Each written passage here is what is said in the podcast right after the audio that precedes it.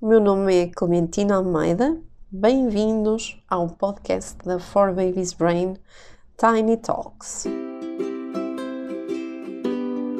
Um podcast sobre bebês, crianças e todos aqueles que com elas lidam.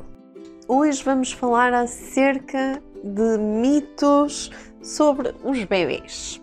Bom, o primeiro mito de todos é que o colo estraga. Eu costumo dizer que os bebés não trazem prazo de validade, por isso eles não estragam, e muito menos com o colo. O colo está provado cientificamente, neurologicamente, neurofisiologicamente e psicologicamente ser a base para a saúde mental de qualquer ser humano, de qualquer bebê no futuro. A, a sua base, a base daquilo que vai ser a sua saúde mental está definida pela forma que nós lidamos com o bebê no, no presente, quando ele nasce. E o colo é uma ferramenta fundamental para o bebê se sentir conectado, para o bebê relaxar, para o bebê se sentir protegido e para desenvolver a vinculação, aquela ligação entre mamãe e bebê, entre papai e bebê, avós e bebês, tão, tão importante para a saúde mental futura. Portanto, sim, o colo é muito bom, faz muito bem aos bebês e quanto mais, melhor. Já agora, por falar em vinculação, outro mito. Quando eu tenho o meu bebê, quando o meu bebê nasce, eu sinto logo um amor desmesurado, um amor à primeira vista. Também não é verdade, isto é um mito. Nós gostaríamos que fosse assim, é essa a imagem que nos vendem, mas na verdade trata-se de um processo. Esta relação da mamá com o bebê vai ser afetada por inúmeras coisas, pelo tipo de parto, pelo tipo de gravidez, pela forma como decorrem os primeiros tempos após o nascimento do bebê e nem sempre é assim uma coisa clique. Portanto, é algo que vai acontecendo, é um processo que vai acontecendo ao longo do tempo. E isso faz sentido, portanto, não se sinta culpabilizada se naquele momento não se sentiu invadida por uma onda de amor incondicional, porque de facto nem sempre acontece. E passamos ao terceiro mito. O bebê vai confundir o mamilo, quando estamos a dar de mamar, com o biberão se nós quisermos introduzir algum tipo de suplemento.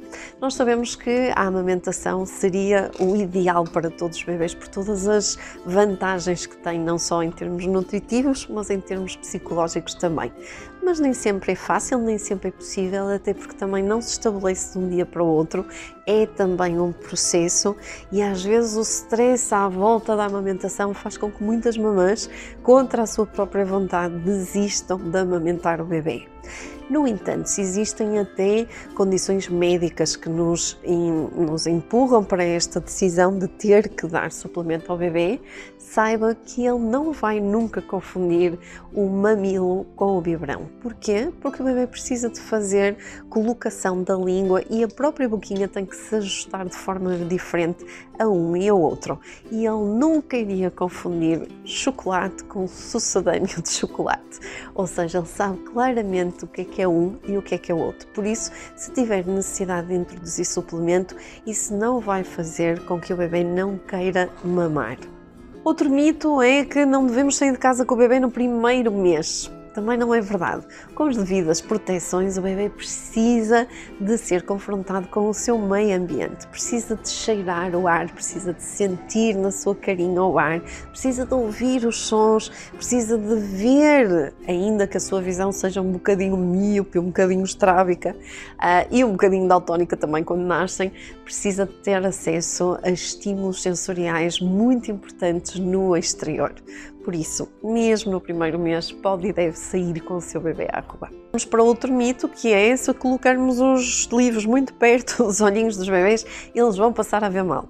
Na verdade, eles já não veem muito bem quando nascem e a visão vai se desenvolvendo ao longo do primeiro ano de vida. Mas os livros devem ser colocados à distância da, da face do bebê à nossa face quando estamos a amamentar. E isto dá mais ou menos 15, 20 centímetros, dependendo das mamães e dos bebês. Portanto, esta é a distância que o olho do bebê vem preparado para focar. Nem demasiado perto, nem demasiado longe. é esta distância. Olhe para si, para o seu braço, coloca o bebê aqui.